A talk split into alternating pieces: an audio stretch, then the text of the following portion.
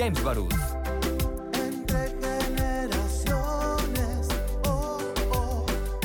Muy buenos días, con el gusto de saludarles. Este es tu programa Entre Generaciones, el único a nivel nacional con una perspectiva generacional, en donde debatimos distintos temas de interés entre las distintas generaciones. Generación Baby Boomer, Generación X, Generación Millennial, Generación Centennial. Mi nombre es Christopher James Barús y seguimos haciendo el programa desde casa para cuidarnos. Recordemos que la pandemia no ha terminado, que el coronavirus no se ha encontrado la cura y que debemos de seguirnos cuidando, seguir en la sana distancia, seguir con el cubrebocas, continuar con el gel antibacterial y sobre todo cuidarnos y a medida de lo posible quedarnos en casa. Y quiero dar la más cordial bienvenida a los panelistas que nos acompañan el día de hoy que representan a tres de las generaciones, a, la, a quien representa a la generación baby boomer, al maestro y panelista Kurt Kisling. Maestro Kurt, ¿cómo estás? Buenos días.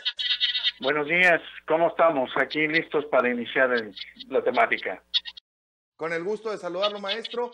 A quien también representa a la generación Baby Boomer, también es panelista eh, de Entre Generaciones y activista, Elena Rojo. Qué gusto saludarte. Buenos días, Elena. Buenos días a ti y a todo el auditorio. Muchas gracias por estar aquí. Gracias, Elena. Y a quien representa a la generación Centennial, él es estudiante universitario de la Facultad de Derecho, también panelista de Entre Generaciones, Emilio Avilés. Emilio, ¿cómo estás? Buenos días. Buenos días, Christopher. Muchas gracias aquí por la invitación. Buenos días a todo tu público también. Pues el día de hoy tenemos tres temas importantes y el primero de ellos es la visita del presidente Andrés Manuel López Obrador a Estados Unidos. La visita es por el Tratado de Comercio, por el TEMEC, que entra en vigor el día de mañana, el primero de julio, o es con tintes políticos y electorales. El respaldo de Estados Unidos ante la OPEP y la polarización en el país por la visita. Mm, no soy un patrias por viajar a Estados Unidos, dice el presidente López Obrador, y reanuda, Donald Trump los rallies electorales. El respaldo latino a Trump es del 21%. Y aquí viene la gran pregunta. El presidente de la República no había viajado o no ha viajado o no ha salido del país en ninguna ocasión. El día de mañana es un gran día, es un día importante por ser el inicio del Tratado de Libre Comercio. Elena, ¿qué opinión te merece la visita del presidente a Estados Unidos?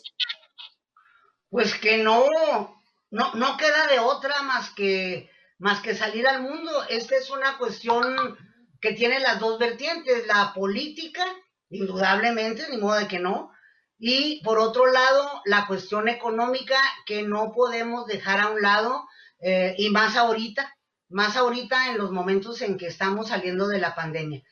Es necesario que haya ido, ¿sí?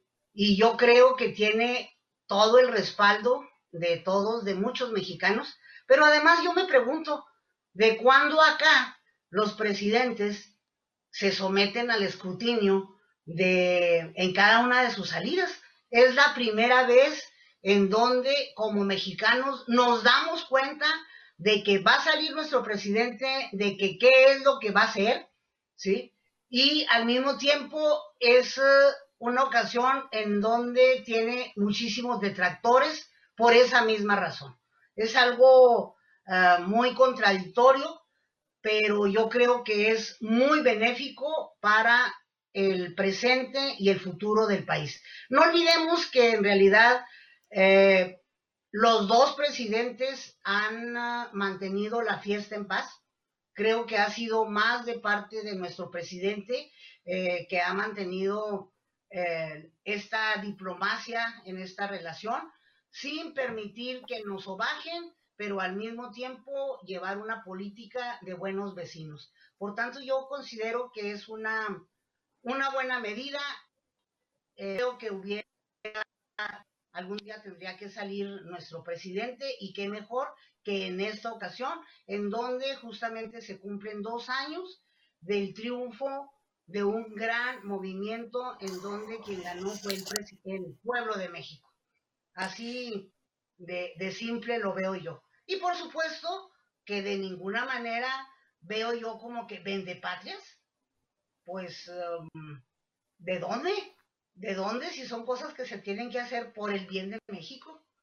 Así es, Elena, eso de vendepatrias lo mencionó el mismo presidente en una mañanera, que él no es ningún vendepatrias.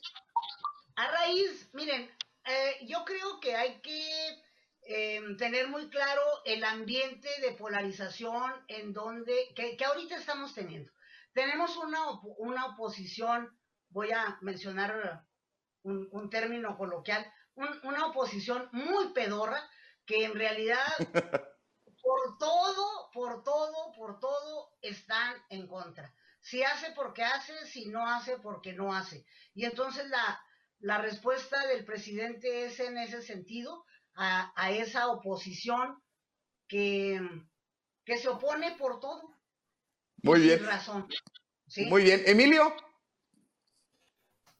Buenos días. Em, primeramente, pienso que mm, en, en esta muy de las elecciones con Donald Trump que estuvieron ahí un detenidas eh, los rallies, los movimientos y pues la promoción ahí de, la, de, las campañas y de las ideas. Y creo que tenemos que ser muy cautelosos en ese sentido eh, eh, con la visita, porque pues, Donald Trump puede utilizarlo también para su beneficio con fines electorales.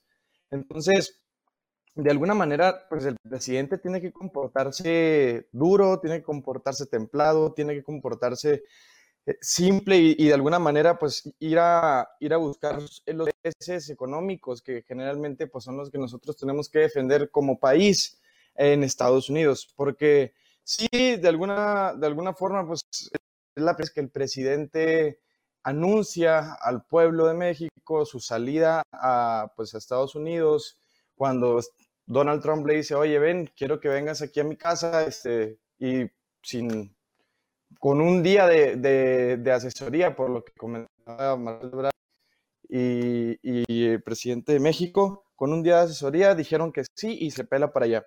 Entonces, es, también es muy, muy similar al caso que pasó cuando Peña Nieto, eh, asesorado por Luis Videgaray, invita a Donald Trump. Este, es muy, similar también eh, cuando los detractores de Enrique Peña Nieto empezaron a criticarlo completamente por todo, dijeron que era una idea absurda, que era lo peor que habían hecho, etcétera, etcétera, etcétera. Y pues de alguna manera también estaba polarizado en ese entonces el país. Podemos pensar que también eh, quien dirigía muchas de esas, muchos de esos ataques y muchas de esas críticas, pues era la oposición en ese entonces, que la oposición en ese entonces era Andrés Manuel. Entonces, es ahí un poquito como extraño que ahora se diga, pues, que, que por qué la oposición critica las ideas de, de, pues, de ir a visitar a un gente que hace poco, iniciando junio, fue acusado de pedofilia, fue acusado de discriminación racial y ha sido acusado por, entre otras cosas, eh, por su mismo pueblo estadounidense.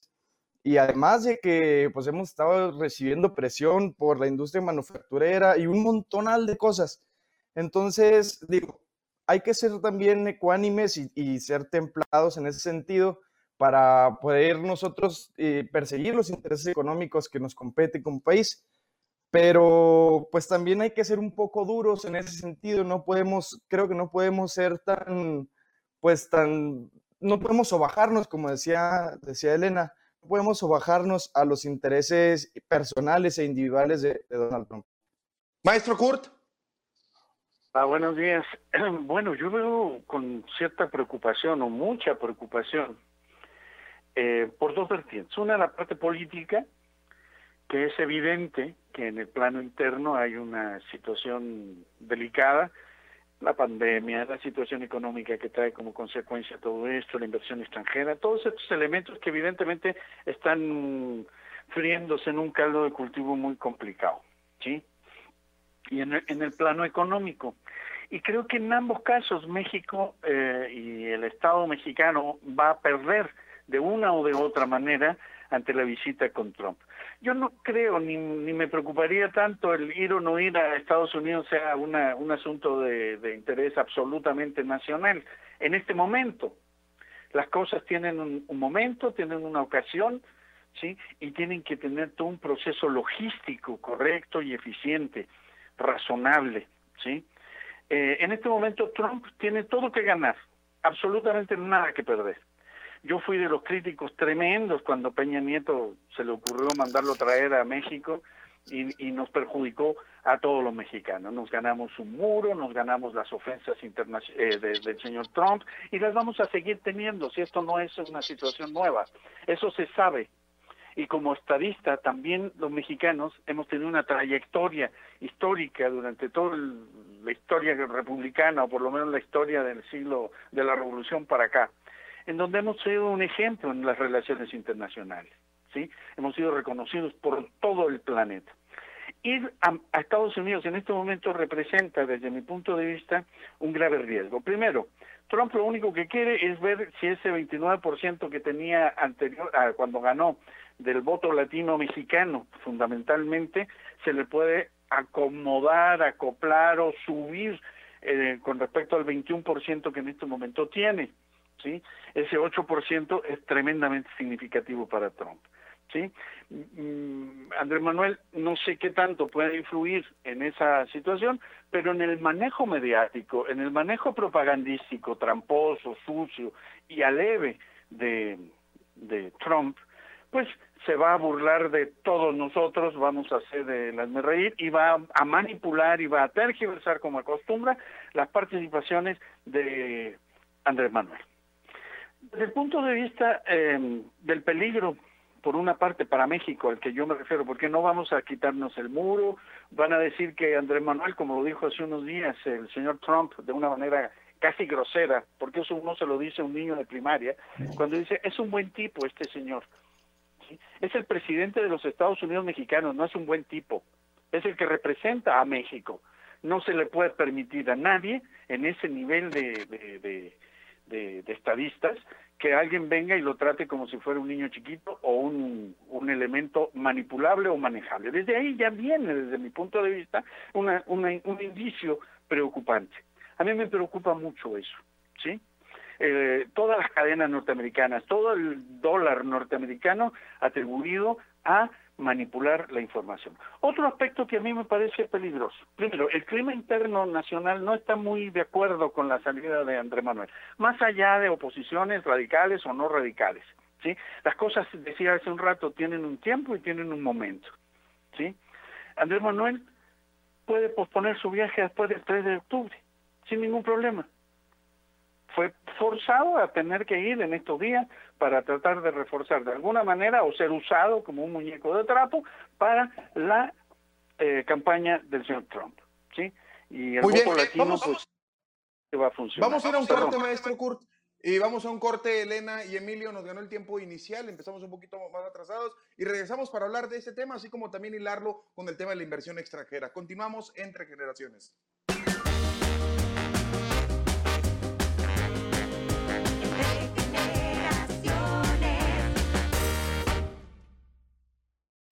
Continuamos entre generaciones. Segundo bloque, inversión extranjera en peligro. El gobierno federal no ha cumplido del todo con la promesa de no cambiar las reglas para los inversionistas eh, y las inversiones estipuladas antes de iniciar su gobierno. Esto lo dice el embajador de Estados Unidos en México, Christopher Landau. La falta de seguridad jurídica ahuyenta a inversionistas, así como las acciones recientes emprendidas en materia económica. Lo sigue mencionando el embajador de Estados Unidos en México. Y las acciones en materia energética. Esto tendría algunos posibles impactos en el, en el TEMEC y los fabricantes de combustibles y petroquímicos de Estados Unidos manifestaron su preocupación ante el presidente Donald Trump. Hilando todo esto y hago la pregunta al aire para el que quiera contestar, ¿qué opinión les merece las declaraciones del embajador de Estados Unidos en México? Y esto pues, viene, de, viene de mano con la visita del presidente a Estados Unidos. Decía hace un momento el maestro Kurt que bien podría esperarse el presidente para no prestarse al inicio del rally electoral rumbo al mes de noviembre y que bien podría hacer una serie de acciones en donde el gobierno federal eh, pueda reforzar y dar certidumbre en las inversiones extranjeras. Adelante. Listo, Christopher, con respecto a la situación o a la circunstancia de este viaje, ¿sí? Eh, en donde pareciera ser que hay un, una gran maquinación posterior detrás de las bambalinas. Evidentemente las declaraciones del embajador norteamericano en México o en cualquier país de América Latina pues siempre tendrán como, como perspectiva el abuso, el uso y el abuso de la de la riqueza, de las circunstancias, de la situación de los países. ¿sí? En este momento, al hablar de, de la falta de certidumbre, una serie de situaciones, obliga a poner, a sujetar, a sugestionar la presencia de nuestro presidente en Estados Unidos. ¿sí? Yo creo que al no saber inglés nuestro presidente, cuando se trate de asuntos eh, em, de carácter económico, de carácter político, pues vamos a ser superados de una manera violenta, arrebatadora.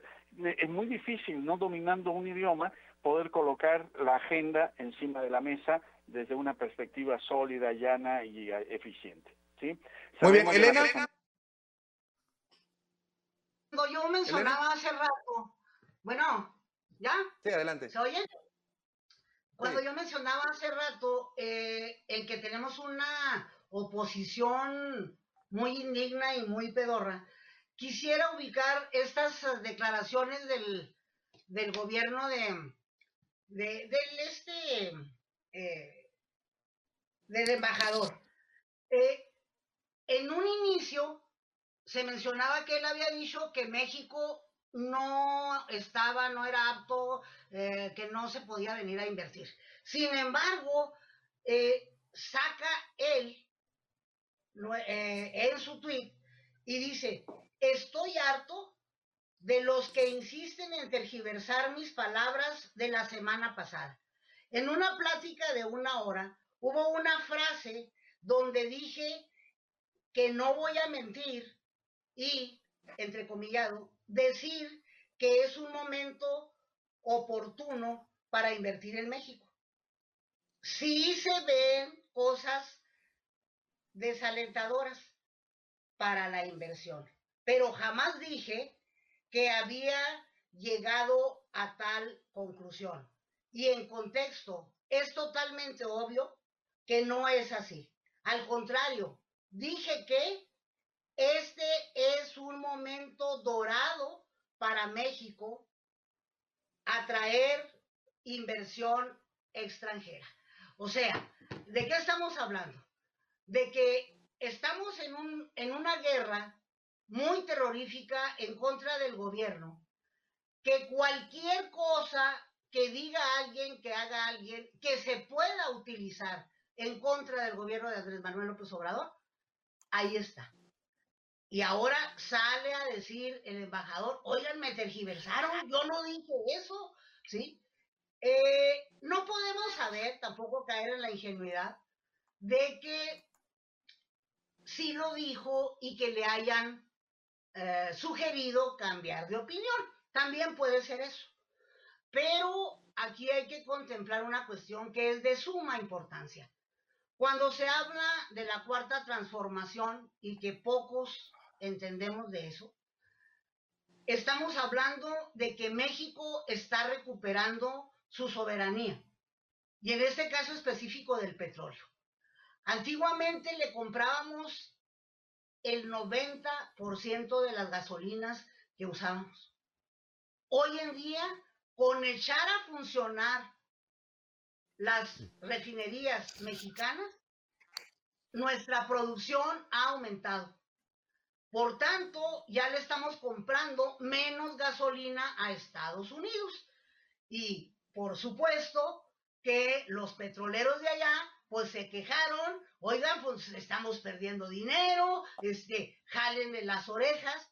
Y aquí yo difiero del compañero Curi en eh, considerar que porque no sabe inglés nuestro presidente lo hace menos, pues perdóneme la vida, compañero, perdóneme, los otros uh, habían salido de universidades. Para sustentar una discusión al mismo nivel, tenemos que hablar en bajo las mismas circunstancias y bajo la misma situación, en un entorno en donde no va a ser favorable para el presidente de México. Eso también pues, tenemos que entenderlo, porque la cuarta transformación opera en México, no en Estados Unidos.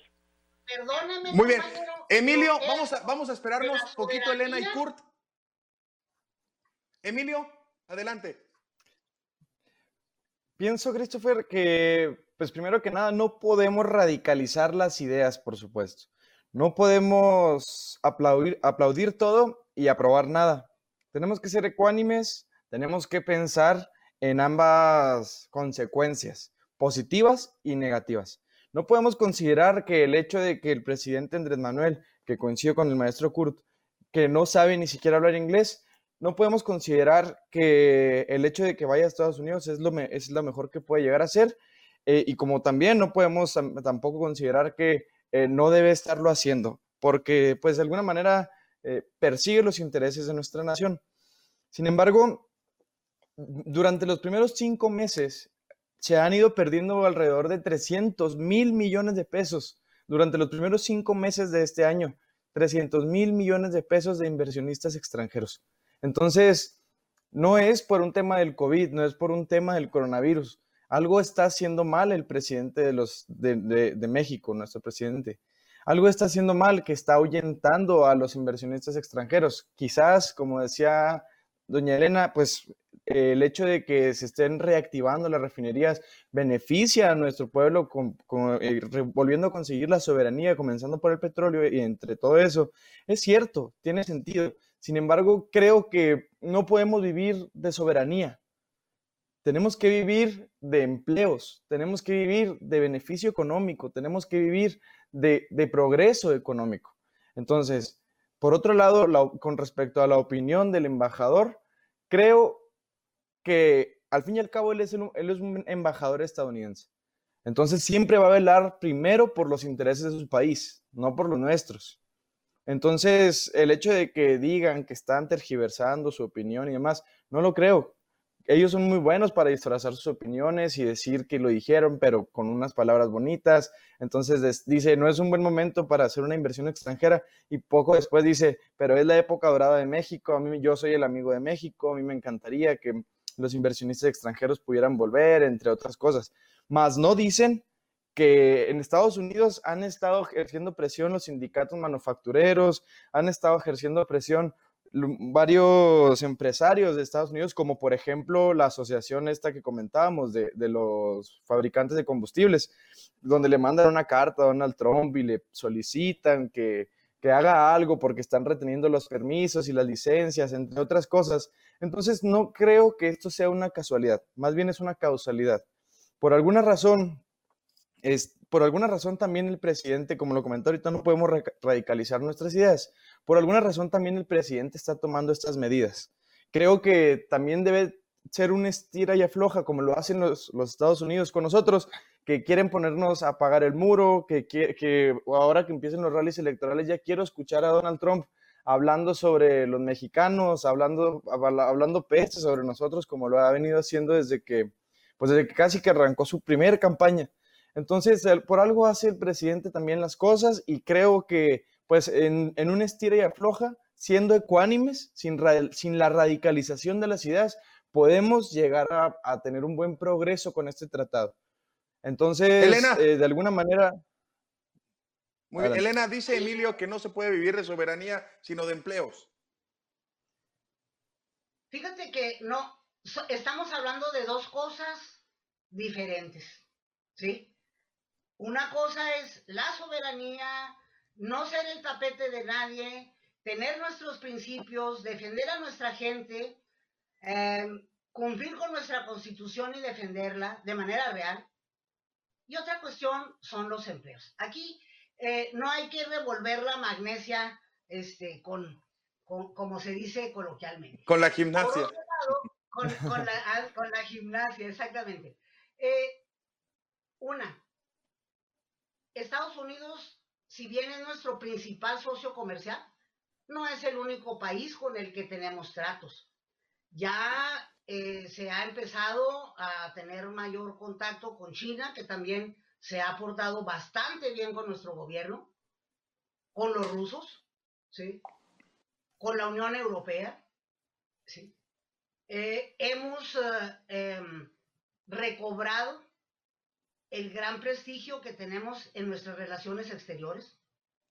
Y entonces no hay que preocuparse, o sea, si los gringos, porque tenían trato preferencial en los, uh, en los uh, periodos anteriores, ahora no lo tienen, bueno, pues, uh, ¿por, qué, ¿por qué seguir vendiéndoles nuestro petróleo? ¿Por qué seguir regalándoles nuestros recursos naturales? ¿Sí?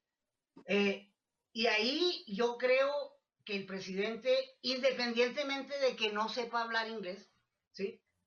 ha mostrado tener más eh, capacidad en la defensa de nuestra patria que todos los que hablaban bastante bien inglés. Se me hace muy... Maestro Kurt. Muy, muy yo pobre. Diría, yo, diría eh, lo siguiente. La maestra Elena dice que no debiéramos ser tapete de nadie y eso es muy correcto. El problema es el siguiente. Las declaraciones de ayer del señor presidente Andrés Manuel López Obrador dijo que iba a Estados Unidos eh, por dos razones fundamentales. A plantear algunos agradecimientos, ¿sí? Por la reducción de la producción petrolera ante la OPEP por las gestiones que realizó Estados Unidos. Nosotros le vamos a ir a agradecer a Estados Unidos, a la Casa Blanca, porque intercedió para reducir la producción petrolera para beneficiar e incrementar los precios del petróleo a nivel mundial. Eso nos indica que la economía es un, lamentablemente es un factor global, no es individual, ¿sí? Y por otro lado, decir que iba a agradecer, porque hay que ser agradecidos en la vida textual, ¿eh? No estoy inventando nada, ¿sí? Porque nos ayudaron a conseguir, conseguir ventiladores, no nos los regalaron, fuimos ellos ayudaron a que compráramos ventiladores para tratar lo del COVID. Eso me parece que es una acción que, que no requiere de la presencia de un estadista en otro país, bastará una carta diplomática para que esto se resuelva y punto. ¿sí? A mí me preocupa, más allá de Andrés Manuel, si yo no tengo ninguna situación puntual en ese aspecto y en ese sentido, lo que sí es importante es a qué vamos. Hay que tener un, un plan realmente estratégico de que vamos a ir a qué a poner nuestra posición encima de la mesa si cuando vino Trump a México con, con Peña Nieto, a la salida de la misma Los Pinos en esa ocasión, se burló de México, dijo que de todos modos íbamos a pagar el famoso muro y todo ese tipo de situaciones. Imagínense ahora tenerlo en, en la Casa Blanca. A mí me preocupa realmente. ¿Sí? Y, con la desventaja mediática, idiomática, etcétera, pues sí, creo que es un conflicto, creo que es un problema, ¿sí? Yo no quiero que Andrés Manuel le vaya mal en lo personal, y creo que muchos mexicanos no queremos que al presidente de México le vaya mal, pero queremos que le vaya bien y que haga las cosas bien. Yo estoy seguro que debe tener asesores inteligentes que le habrán de haber recomendado si sabe que no es el momento de ir a arrodillarse, porque si vamos a ir a agradecer, nos vamos a ir a arrodillar. Y que no vamos a ganar algo importante, evidentemente que no. Yo estoy absolutamente cierto de esa situación en términos de que conocemos primero la historia de la relación política y económica de Estados Unidos con México y América Latina, ¿sí? Y puntualmente con este personaje llamado Donald Trump, que está en plena campaña y si es necesario pasar por encima de México, por encima de su cultura, por encima de lo que sea, lo va a hacer sin ningún conflicto y sin ningún problema. El 4 de noviembre hubiera sido, o el 4 de octubre hubiera sido perfectamente bien un viajecito a Estados Unidos, sin ningún problema. Este Emilio, Coincido, coincido con el maestro Kurt, incluso eh, creo que lo mejor que pudo haber hecho el presidente, ya como una opinión personal, es haberse quedado en México en el momento en que entra en vigor el tratado, el tratado de México, Estados Unidos y Canadá, el TEMEC. y eso como una demostración al pueblo mexicano de que ese, la celebración de ese tratado y la entrada en vigor del tratado es principal y únicamente progreso de nuestro país. En lugar de ir a celebrarlo, en lugar de ir a, ver cómo entra en vigor y agradecer otras cosas, buenos vendedores eh, a Estados Unidos. Entonces, creo que lo mejor que pudo haber hecho es haberse aquí eh, crisis eh, para nosotros, para todo el mundo, ¿verdad? Y elecciones en Estados Unidos nosotros tenemos que de alguna manera ser pues muy cautelosos. No podemos ceder fácil a ellos, es decir, como lo comentaba la, maestra Elena, pues estamos recuperando soberanía, es nuestro origen, estamos recuperando nuestras raíces, estamos recuperando valor histórico y cultural que se había perdido de alguna manera, como también lo comenta la, la maestra estamos recuperando ese, ese orgullo mexicano en, en nuestro país. Entonces, ¿qué mejor, qué mejor que demostrarlo eh, con, valor y no cediendo tan fácilmente a las peticiones y a los intereses quizás eh, no, muy, no muy lúcidos del presidente de Estados Unidos. Tampoco no podemos desaprovechar la inversión extranjera. Entonces, tenemos nosotros también, como lo comentaba al inicio, que, que ser cautelosos. El gobierno de Andrés Manuel, cautelosos, tienen que, que pues por lo que hemos visto, no escuchan mucho las ideas ajenas a su ideología o a su opinión personal. Entonces, como también lo, lo comenta el maestro Kurt, seguro estoy de que alguno de sus asesores le debe haber dicho que, pues, que se esperara un poco, esperar un poco y que fuera después, pero pues al parecer no, no lo escucharon del todo o no, lo, no los escuchó él más bien del todo. Bien, Elena. Para mí hubiera sido lo mejor que se quedara aquí. Miren, yo aquí eh, quiero comentarles una seguridad que tengo. Ahorita, porque va, y que quiero comentar que no fue una cuestión de, del presidente Trump. Eh, esto ya había sido anunciado en una mañanera de que se estaba estudiando la posibilidad de que justo cuando eh, entrara en vigor el tratado, se estaba pensando en ir. Así que no obedece a ninguna instrucción de nadie. Yo creo que eso debe de quedar bastante claro. Por otro lado, por otro lado, eh, estoy segura que si no hubiera ido, las críticas hubieran sido porque no va. Si después, porque va a ser después. Que si por cualquier cosa que haga, diga Andrés Manuel, todo es utilizado, tergiversando, cambiando, em, mandando fake news. Em, y como claro ejemplo está lo que dice el, embajador. Así de, clarísimo está la situación en México, en donde nos falta muchísima madurez para respetar las decisiones que toman y que por supuesto, ¿sí?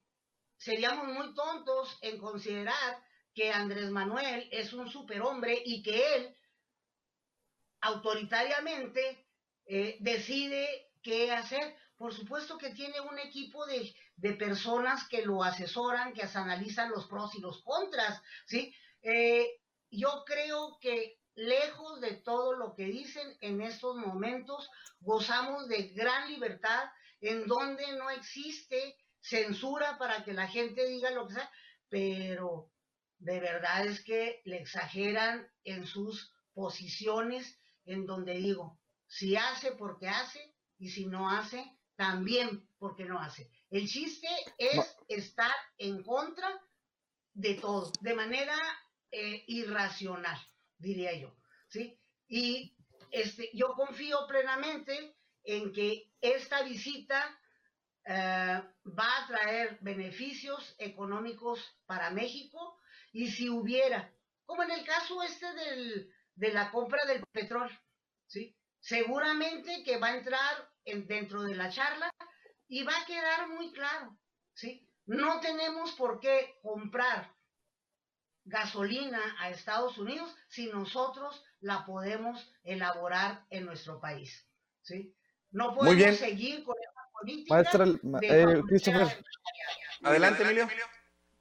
Únicamente me gustaría pues este comentar que con lo que dice usted, maestra Elena, que pues si se, va a criticar a Andrés Manuel, aunque vaya o no vaya, eh, que se le critica por lo que hace o no hace,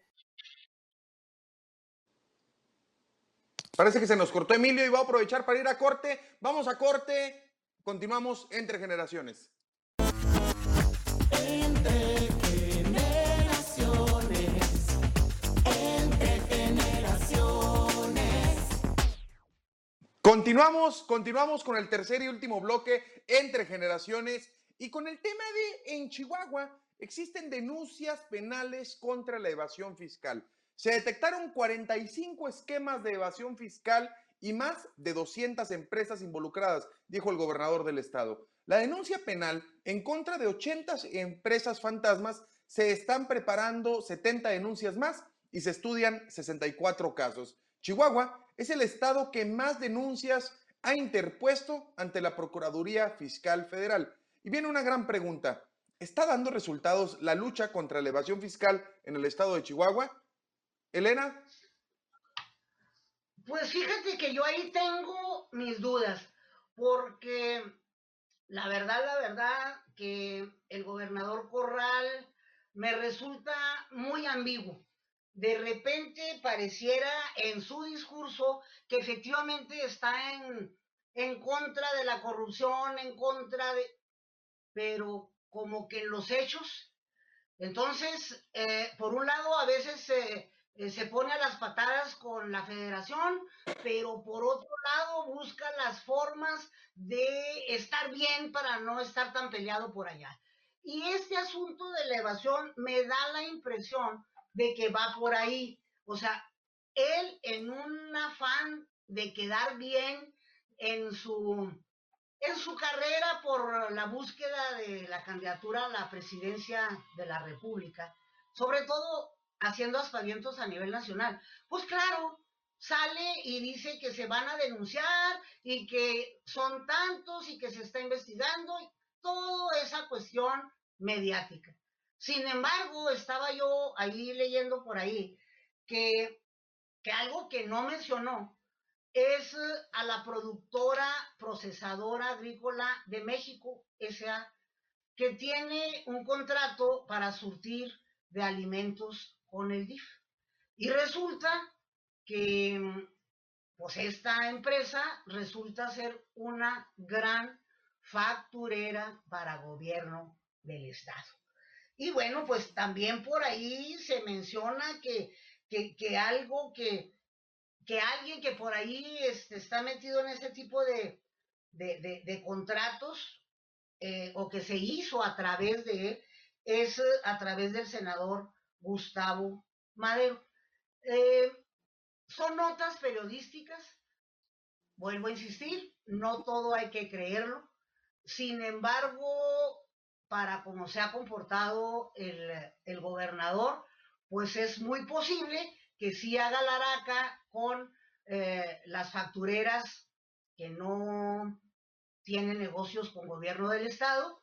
Vuelvo a mencionar la cuestión del canal 28, que hace, antes del sexenio, la verdad es que parecía un medio libre, democrático, y pues entrando este sexenio, pues la verdad que se convirtió en, en, eh, en el Departamento de Comunicación Social y se habla por ahí de que también a través de esa empresa se facturan grandes cantidades de dinero. ¿sí? Muy bien, maestro Kurt. Bueno, yo pienso que en este momento la enorme preocupación tanto del gobierno federal como del gobierno estatal es la generación de la eh, fiscalización y el pago de, de los impuestos correspondientes a las empresas y por otro lado la persecución de las eh, factureras. Yo creo que más que andarlos persiguiendo y estarlos eh, ventaneando, lo cual pues resultan ser noticias eh, simplemente simbólicas, es ejercer la acción que corresponde. Para eso se tienen las facultades, no tienen que andar anunciando que ahí te va, que ahí te voy, que ahí viene el lobo, que ahí va Juanito, etcétera. Esas son circunstancias o situaciones que, que generan o tratan de generar una suerte de, de desvío de la información desde mi punto de vista por una parte y por el otro este pues una, una desconexión. Y como dice la maestra, pues de alguna manera, evidentemente, pues muchas de las factureras o de las grandes empresas que están evadiendo o no pagando los impuestos, efectivamente, pues son de amigos del sistema, ya sea del nivel que ustedes quieran ponerle. ¿sí? Eh, a mí me parece que simplemente lo más razonable es, existe un delito, existe una acción que haya que concurrir, pues que se haga y se apliquen los mecanismos legales correspondientes y punto. Pero resulta que también vemos los, los índices históricos de las grandes empresas que pagan impuestos o que deberían pagar impuestos y de alguna manera pues resultan ridículas o irrisorias las, las, los pagos finales de impuestos que realizan. Yo recuerdo que una empresa de, de, un señor de apellido Slim pagó hace unos tres años atrás algo así como cinco mil pesos de, impuestos anuales. Creo que nosotros mensualmente pagamos mucho más que eso con respecto al impuesto sobre la nómina. ¿sí? Estos son, son simplemente eh, alocuciones que generan una suerte de comunicación, de incertidumbre o de cierto miedo, pues los que no facturamos o los que no, se, no, no son factureros, pues resulta que no creo que tengan mucho pavor. Yo creo que la señora de la pyme que necesita en este momento un apoyo verdadero, tanto del gobierno federal como del gobierno del Estado, en términos de exención de impuestos o de apoyos y subsidios, eso es lo que debería estar primando, no la información de que andamos persiguiendo a los grandes delincuentes fiscales, que se encuentren a los delincuentes fiscales y se les aplique lo que se les tenga que aplicar. Pero que no se olviden que los impuestos son para el desarrollo y el beneficio de la ciudadanía, de las empresas micros, pequeñas y medianas y grandes de este país. Hace unos días, Así una declaración que me, espantó, un gran jefe de la ciudad de, Nuevo, de, de Monterrey, en Nuevo León, ¿sí? Eh, de una gran empresa refresquera, decía, sí voy a pagar, no sé, 7 mil millones de pesos que debía de, de impuestos, muy enojado porque iba a pagar más de 7 mil millones de pesos en impuestos, pero eso sí, que iba a ejercer toda la presión que tenía el poder de su economía y de su empresa para tratar de fastidiar al presidente de la República. ¿Sí? Eso me parece realmente eh, un atentado. Que alguien diga eso y empate su situación de, de no pago o de omisión de pagos de impuestos, una gran empresa que está ligada con el país a donde nuestro presidente va a ir ahora, ¿sí? Eh, tenga esos arrebatos. Cuando la señora Juanita de la esquina, el señor Don Pedro del taller, pues realmente pues no tienen cómo resolver una serie de situaciones. Y si no pagan, les van a aplicar cualquier tipo de mecanismo coercitivo, tanto a nivel federal como a nivel estatal. Eso es lo que Así es, es lamentable. sí. Emilio. Emilio. Hola. Buenos días de nuevo. Disculpen por las, por las complicaciones técnicas. Se le fue, la luz. Sí, se me fue la luz, hay una disculpa. Hay que este, pagarla. Hay que pagarla, ¿verdad? Oye, eh, pues primeramente eh, comentar ahí, me parece muy interesante la opinión de, de la maestra Elena con respecto pues a las a, a los intereses y a las acciones que está llevando a cabo el gobernador por por el hecho de que a lo mejor quiere pues ahí chapulinear o catapultarse pues para la candidatura a la presidencia de la República. Este, y que pues ahorita sí está eh, mm, eh, poniendo mano dura, este, metiendo mano dura, haciendo eh, lo que se puede para evitar a estos factureros y la evasión de impuestos. Pero al igual que, que la reforma electoral, que, sinceramente yo apoyo, pues, me, me parece muy atractiva la, el contenido, al igual que la reforma electoral, todo esto comienza a hacerlo casi terminando su, su quinquenio. Entonces, pues qué, qué coincidencias que, pues digo, uno de los, pues de los gobernador, uno, uno de los principales eh, impulsores o, o promotores de del pues el sector empresarial no en nuestro estado que es que es el partido que en el que se encuentra nuestro gobernador uno de los principales promotores del sector empresarial, eh, qué coincidencia que a finales de su quinquenio ahora sí empieza a perseguir a los evasores de impuestos. Entonces, como siempre, pues ahí llegando un poquito, un poquito tarde. Y por otro lado, también me, parece un poquito extraño que, pues el Estado, no es extraño, creo que el Estado tiene, capacidad, la capacidad de hacerse el patrimonio de terceros antes de un juicio.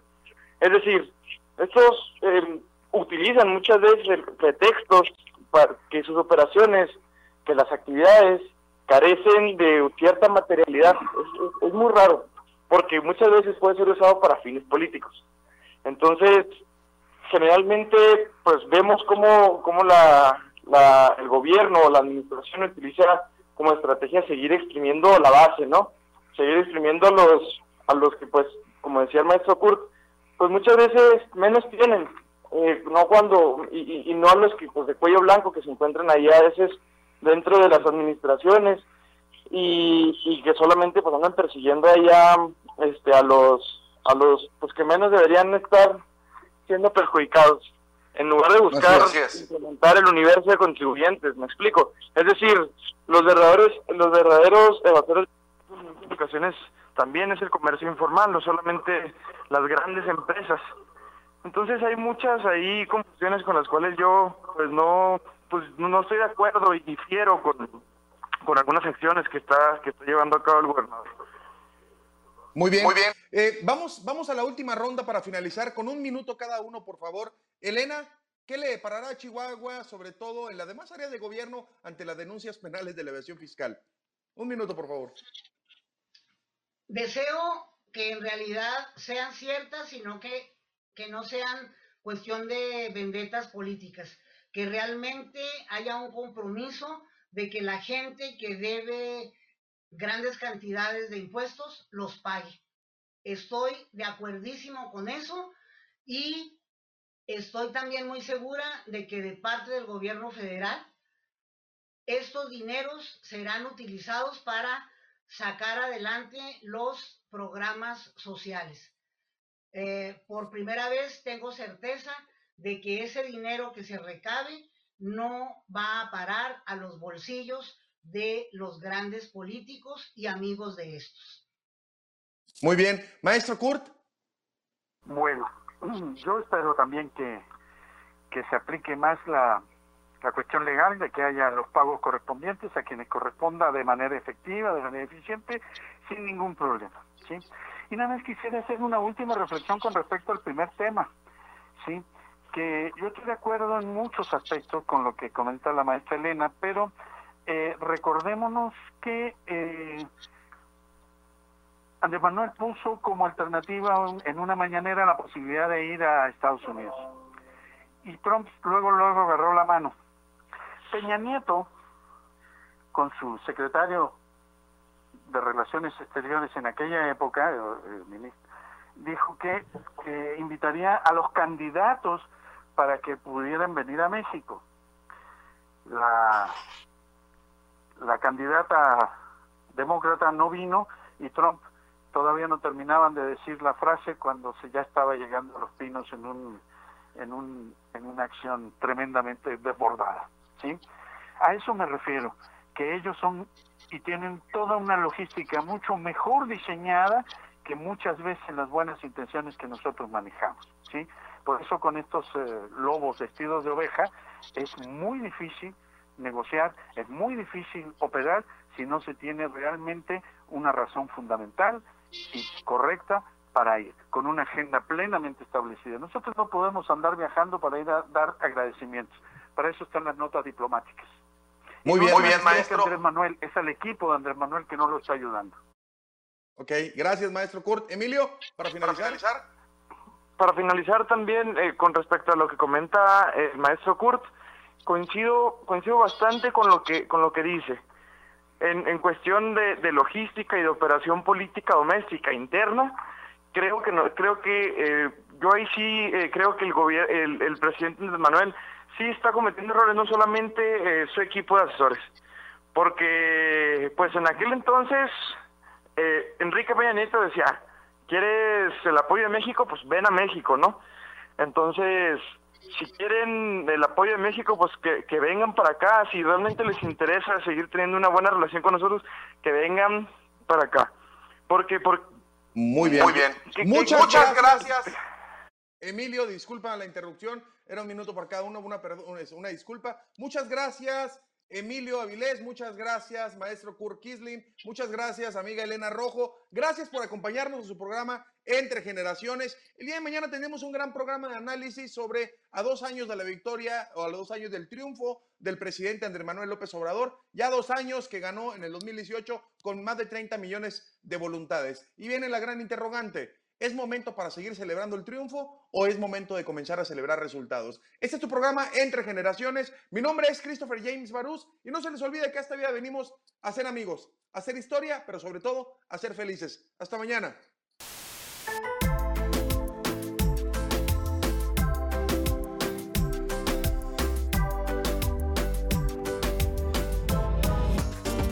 Escúchanos de lunes a miércoles de 9 a 10 de la mañana. Entre generaciones, con Christopher James Barús.